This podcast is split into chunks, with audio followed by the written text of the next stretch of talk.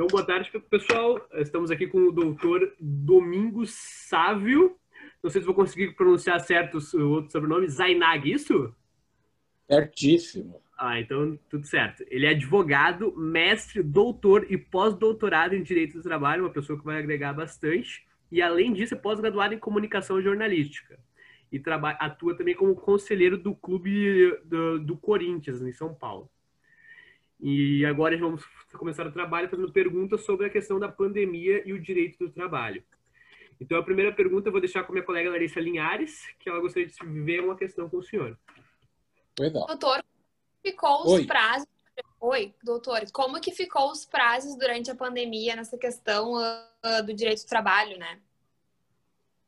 Olha, no primeiro momento, entre março e abril, os prazos ficaram suspensos, né? Aqueles que, que tinham começado, é, a, foi paralisada a contagem, com a volta continuaram a, a correr, e aqueles que tinham, é, não tinham iniciado, só se iniciaram depois. Então, nós ficamos mais ou menos uns dois meses, março, abril, até final, é, meados de maio, é, com os prazos suspensos. Depois os prazos voltaram a, a, a fluir, o, os processos voltaram a ter despachos e nós, advogados, começamos a tocar a nossa vida como era antes. Quer dizer, como era antes, não. Diferente porque o, não, não tem fórum aberto, mas com a vantagem que na Justiça do Trabalho nós não temos mais nenhum processo físico no Brasil,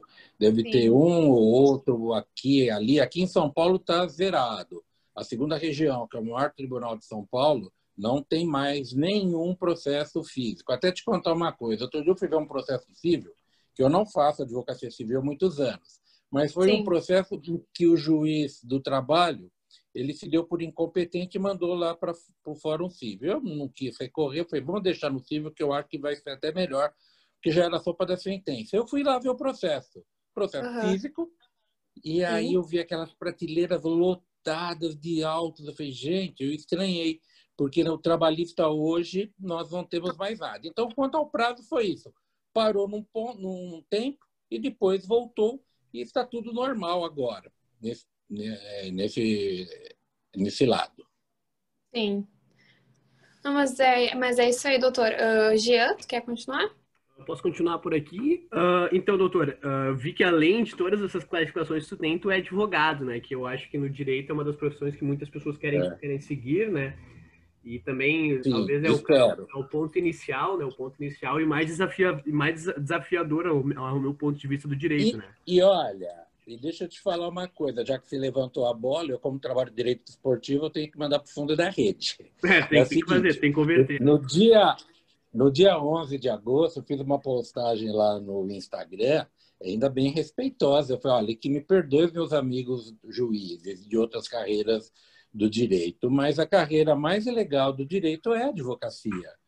Porque aí eu dou um exemplo, isso eu uso, eu dou aula há, mais de, há 34 anos, eu falo mais de 30 anos, exatamente, 34 anos e 6 meses. Eu digo para os meus alunos, olhem nos filmes de júri, quem que é o mocinho? É sempre o advogado. A advocacia é a carreira mais legal do direito, é aquela que você tem vitórias, você tem derrotas, você tem contato com o cliente, o cliente chora. Quem advoga no crime, quando vai com um alvará de soltura tirar o seu cliente da cadeia, essa emoção só o advogado tem. O juiz julga, decide e passa o processo para frente. Ele não sabe no que vai dar. Então, é, a advocacia, você falou uma coisa. É Jean, né, seu nome? É, Giancarlo, isso. É, você falou uma coisa, Giancarlo, muito interessante, que é, no mínimo é o primeiro degrau. Eu conheço várias pessoas que se prepararam na faculdade que queriam ser juízes, promotores é, e outras profissões da área jurídica, mas no Estado. Começaram a advogar. Largaram esse sonho porque a advocacia é muito empolgante. Ela é difícil. Claro. Ela não, talvez financeiramente, ela demore a engatar apesar que, com o tempo ganha-se muito bem, mas demora. E uma carreira pública é mais atrativa nesse ponto. Mas todo mundo vai ter que advogar um pouquinho. Mas é aquele negócio, né, doutor? Sim. O sucesso, o sucesso, né? Dizem que o sucesso rápido cria ego e o sucesso demorado cria caráter, né? Uh, então, Olha, assim... eu, eu gosto de uma, um, um, é uma pequena fábula, se é que eu posso chamar assim, que foi, bem da verdade, não foi muito fábula, não. Foi um experimento que foi feito, acho que no Canadá, com um, um palestrante motivacional com crianças. É, ele dizia para as crianças: ó, tem um doce aqui. Se vocês não comerem esse doce, aguentarem um pouco a fome e essa vontade, quem aguentar, no fim da tarde ganha, vai ganhar dois. Ah, Você verdade, sabe que a vi. maioria que comeu um doce só e só um guardou lá para o final. E, e, aquele que persevere, que tem os seus, os seus caminhos, é a história do Zeca Pagodinho, deixa a vida me levar, eu não gosto muito. Você não pode deixar a vida te levar, porque ela pode levar para cada lugar que não é bom ir, não. Você tem que ter um rumo. Tem que estar é, focado. Né? Claro. Né? É, focado, você usou o termo correto. Claro que tem coisas que é, é Deus que te encaminha. Eu, por exemplo, eu não gostava de direito do trabalho na faculdade. Eu entrei no mestrado para fazer direito constitucional. E lá pelas tantas me apaixonei pelo direito do trabalho, larguei. Meu professor era o Michel Temer, foi presidente da República. Eu falei para ele, olha, você vai me desculpar, né? mas eu tô, tô apaixonado pelo direito do trabalho. Então, essas coisas acontecem. Mas falar, não, eu vou ver no que vai dar. Não, você tem que ter foco é o que você falou. Uh, então, pra, concordo plenamente com o, que, com que o doutor colocou, principalmente na, quando tu exaltou tanto a advocacia, que, querendo ou não, no, uh, no, Brasil dizem que a gente não tem esse espírito empreendedor, né? Todo mundo quer o, o concurso, ninguém quer realmente construir a própria carreira, construir e criar seu nome na advocacia. E é muito mais difícil também, né? Mas, claro, todo caminho mais difícil gera, gera mais frutos, né? Como o senhor bem, Sem dúvida, cria, cria casco, né? Você olha para trás, eu olho para trás e falo, puxa, que legal que eu construí, comecei do zero. Se você não tiver história para contar, fica muito chato, né? Você vai ficar vendo, sabe, o que, que você vai contar para teus filhos, para teus netos, para teus sobrinhos? Isso é que é o legal. Mas, enfim, eu não, tô, não tenho nada contra a carreira pública. Que, agora, eu tenho contra aqueles que não têm vocação para ser juiz, para ser promotor, para ser delegado, vão prestar esses concursos, passam, serão péssimos profissionais, porque eles não gostam disso. Agora, tem gente que é vocacionada, quer ser juiz, quer ser promotor. Eu tenho um grande amigo, e o filho dele, que se tornou também um grande amigo meu, um rapaz de 30 anos, é delegado de polícia, e ele gosta, ele é diferente, ele gosta daquele negócio de ir lá caçar bandido, de pegar. Quando ele está no meu Instagram, ele coloca assim: opa, mais um para tranca. Então ele está feliz. Eu tenho um, um, programa, entre aspas, né, de entrevista toda quarta-feira no Instagram, que é professor Zainag Entrevista, e eu entrevistei, está lá no IGTV, o Jordani, Mano Jordani. Vamos divulgar ele gosta do que ele gosta muito do que faz. Esse é o segredo. Você fazer o que faz. É, gostar do que faz. Claro. Uh, mas deixa eu te fazer mais uma pergunta mais específica, então, do, do trabalho, tá? É, que a gente está fugindo. Sem a gente está fugindo um pouco. Não, mas, é, mas, é, mas é, é a gente está fugindo, mas com, com, com, bom, com bom senso, com bom sentido, até porque quando tu fala de coisas que tu ama, como a advocacia, uh, é legal de ver quando uma pessoa que gosta da coisa fala sobre a coisa. Tá? Uh, mas a pergunta seria que a pandemia, como o senhor sabe, afetou todos os negócios, todos os tipos de pessoas, enfim. A gente gostaria de saber como foi no mercado do direito, no teu escritório, se subiu a demanda, aumentou a demanda, como é que foi essa questão. Olha, a questão dos honorários aqui, também teve que negociar. Sim. Nós perdemos um cliente por questão de honorários, mas ele não quis nem negociar. E olha, um cliente de 26 anos, que eu pensei que eu nunca fosse perder. Por quê? Porque eles tinham vários escritórios terceirizados e resolveram fechar tudo, concentrar tudo num escritório só. E eu falei, olha, eu cobro menos, não faz isso, fica aqui, tem coisas complicadas. Ele falou, não, mas foi da diretoria, uma empresa com quase 2 mil empregados, e a gente fechou um pacote com o escritório civil, e não é nada contra você, realmente não era, né? Que não ia ficar 26 anos aqui se a gente não tivesse prestado um bom serviço. Só os outros clientes, pessoa jurídica, É, dois pediram para a gente reduzir os honorários entre abril e julho. A partir desse mês volta. E no mais, continua tudo igual. E eu vou contar uma coisa para vocês, meninos. A parte de reclamante, que a gente não faz muito, está crescendo. A gente está tendo aí vários clientes a cada semana. Hoje mesmo, a minha secretária, quando eu cheguei no escritório, hoje eu cheguei por volta das 11 e pouco, que eu tive que resolver um assunto de uma empresa junto à Caixa Econômica Federal, e ela falou: olha, quer marcar, Fulano quer marcar reunião, uma reclamação. Então, nós estamos entrando com várias reclamações. E agora, tem gente que está com problema. Quem está com problemas? Exemplo, aqui em São Paulo, não sei no Sul, a gente tem uma categoria de advogados audiencistas, que são aqueles advogados que só fazem audiência. Com essa história da audiência pela internet, eles estão sem trabalho. E eles estão tendo. Porque o audiencista aqui ganhava muito dinheiro, o, muito. Um valor razoável, que faça a conta. É, a advocacia paga por audiência. A gente aqui no escritório quase não precisa, de vez em quando precisa, mas não é corriqueiro. 200 reais por audiência. Um advogado audiencista ele faz no mínimo três audiências por dia. São 600 reais, 20 dias no mês, ele ganha 12 mil reais, sem ter escritório, sem Limpo, né? secretária. Está super bem. E, e aqui nós temos um, uns advogados, sobretudo advogadas, tem uma que é muito minha amiga, ela faz até mestrado. Ela estava super bom para ela, mas ela é muito inteligente, ela se reinventou. Ela aproveitou esse período com a experiência que ela tem, ela está se destacando muito, é, fazendo cursos pela internet e vendendo. Mas o audiencista, eu estou falando a média, mas eu sei de advogado audiencista que tirava quase 20 mil por mês. Nossa. É, esse e era ótimo, porque o que, que acontece? Não tinha. Imagine, eu tenho toda uma estrutura para aqui que eu montei desde jovem, né? Até eu estou falando com vocês, a minha mesa, eu comprei quando eu estava no quinto ano, eu já sou formada há quase 40, eu tenho a mesma mesa, como sinal, eu olho para ela, eu falo, foi tão difícil pagar, uma mesa super bonita. E eu já era meio, acho meio metido, que eu comprei a mais cara e paguei com o dinheiro do estágio.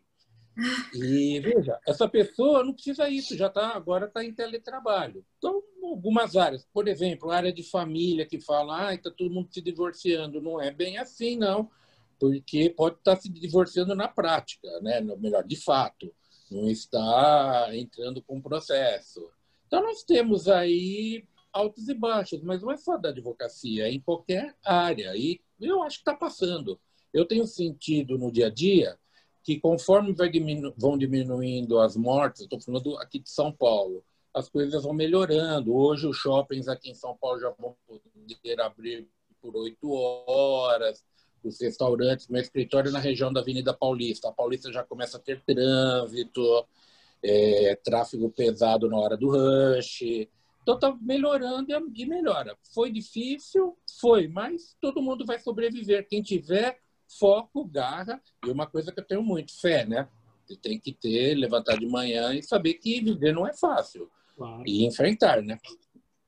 Não, muito bem, perfeito. Uh, doutor, eu vou passar agora para o meu outro colega, que tem mais uma pergunta interessante da área, tá? Bruno, tá bom. Então, doutor, uh, hoje saiu a notícia né, que o governo deverá prorrogar por mais 60 dias os acordos de redução de salários, suspensão do contrato de trabalho. Eu queria saber do senhor o que, que tu acha dessas medidas e os riscos jurídicos em torno da nova MP, né? 936. Bom, vamos lá. O que acontece? Ah, o Supremo ele até entendeu que o acordo individual até vale, no caso da 936, que virou a Lei 14.020. O, o, essa lei, ela só vai ser. O, o, é bom.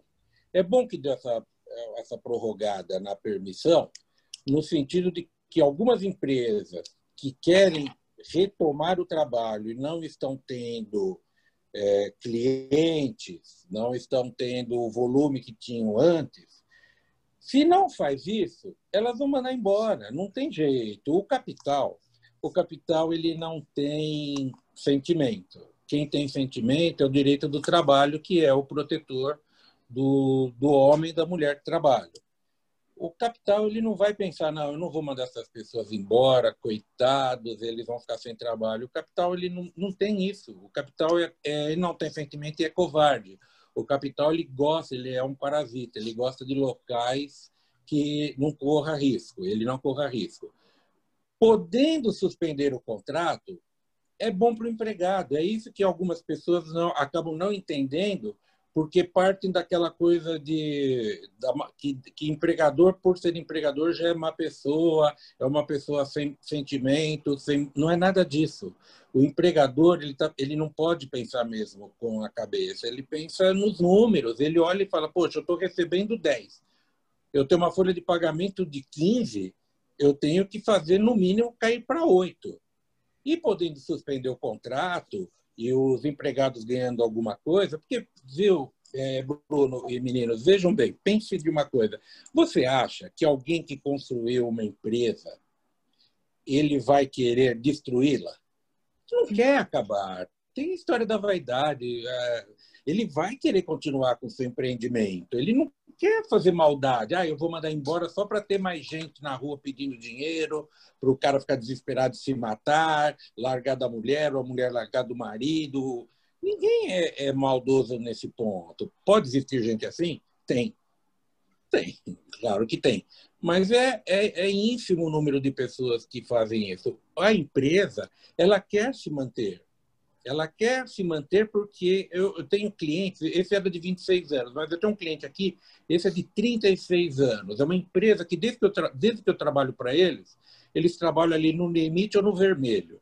Ainda eu falo para o meu sobrinho, que hoje trabalha aqui comigo, tem 27 anos, eu falei, você não era nem nascido, teu pai era adolescente, eu advogava para essa empresa, e essa empresa sempre ficou com essa choradeira que não tem dinheiro, mas eles não mandam as pessoas embora.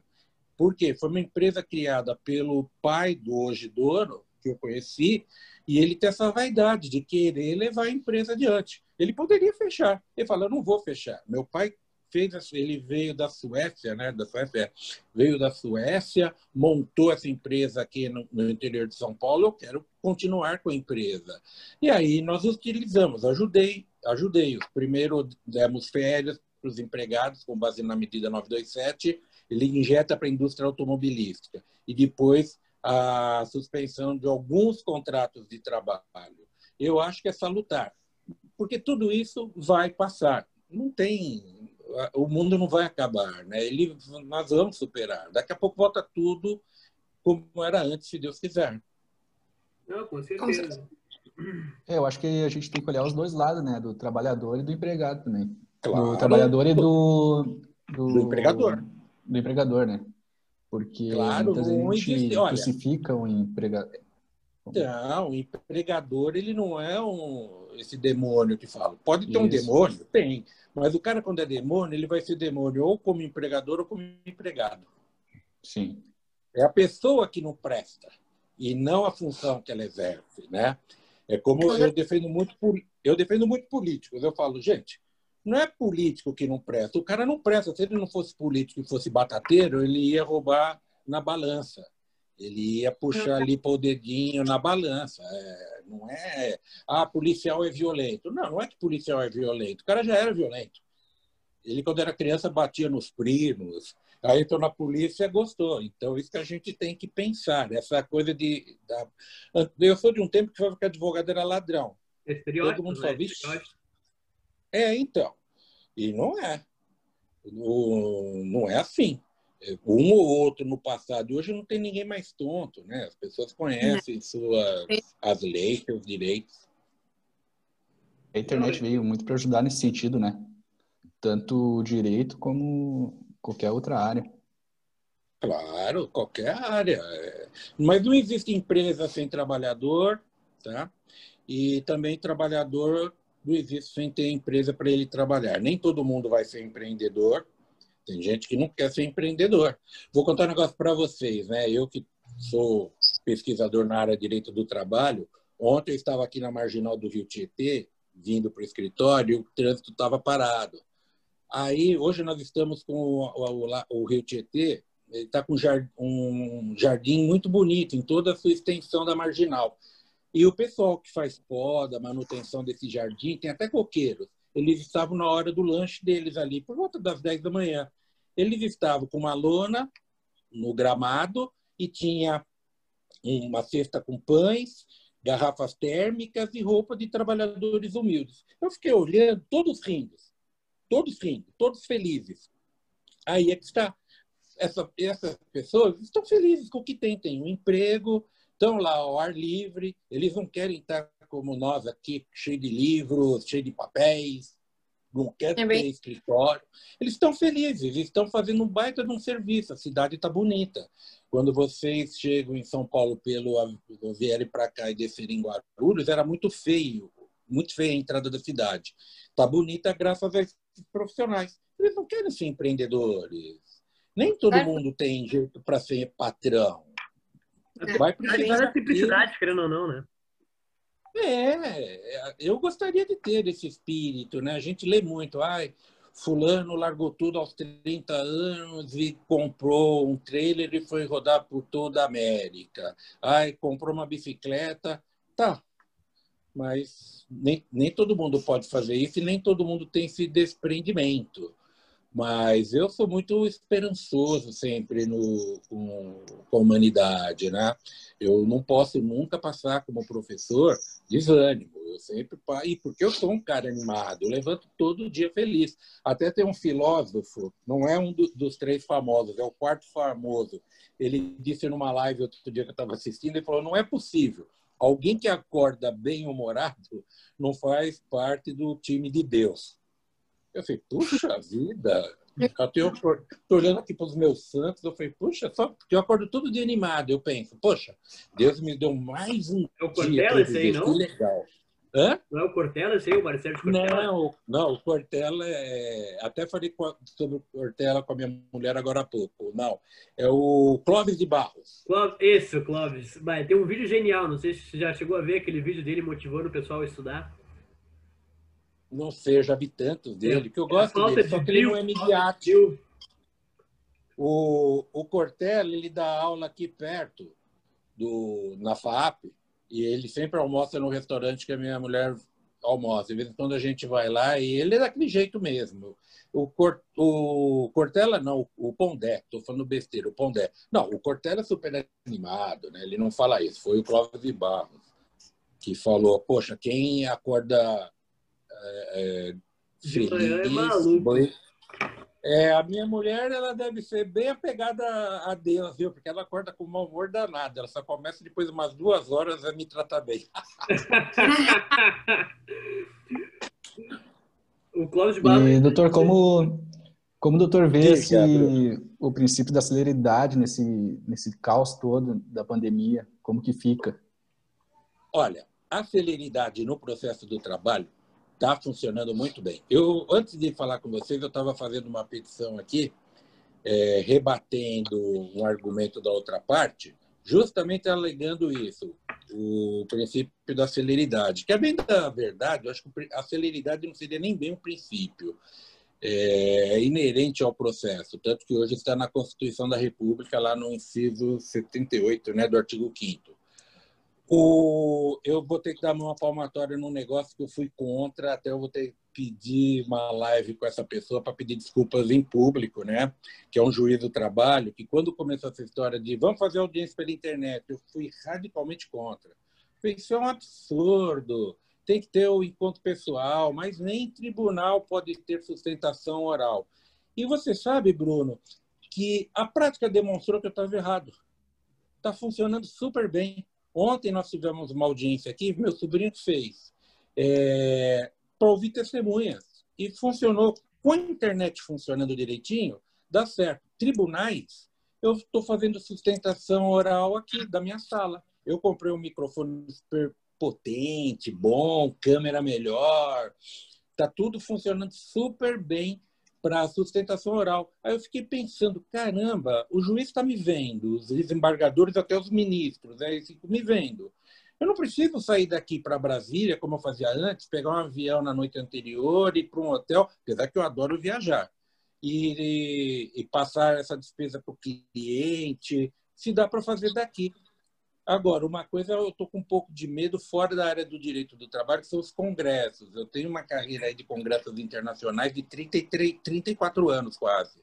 Não, 33 anos. 34 que eu dou aula. 33 vai fazer em novembro. Então, eu conheci a maior parte dos países do mundo que eu conheci foi dando palestras e aulas. Né? E eu estou vendo que essa história de congresso pela internet vai pegar. Ontem eu participei de uma banca de mestrado da Universidade Federal de Sergipe pela internet. E pior que eu vi que dá para fazer, você não precisa estar presente para fazer as perguntas. Enfim, como o Bauman disse, né, e, escreveu vários livros nesse sentido, nós estamos vivendo momentos é, de líquidos. tempos líquidos, né? Exato. Líquidos, tudo isso. É, ele tem a modernidade líquida, vocês que nasceram em tempos líquidos, são mais jovens, o mundo mudou. Não sei se é bom ou se é melhor. Eu, Eu acho que a gente. E a celeridade, o, na Justiça do Trabalho, está tá funcionando muito bem sem a ida fora. Os juízes estão trabalhando muito, eles têm reclamado demais, que em casa eles trabalham muito mais, é, mas só o tempo de não se deslocar. Agora, é complicado, porque tem momentos que você tem que ir lá falar com o juiz para explicar alguma coisa. Não tendo onde encontrar, está difícil. Mas não afetou o andamento dos processos num ponto assim pesado, não. Está indo, tá indo bem. Coisa boa. Mas então, doutor Domingos, uh, muito obrigado pela tua participação. Muito obrigado, doutor.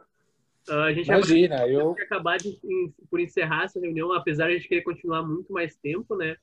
Porque a gente tem tá bom, mais mas... tempo limite, assim, por, mais por esse motivo. Sei, tá bom. Então, um grande abraço para vocês, boa sorte nos estudos e o que precisarem de mim, olha, eu sou soldado raso, eu cumpro ordem. Um abraço para todos, tá? Okay. Abraço, doutor. Tudo de bom para o senhor.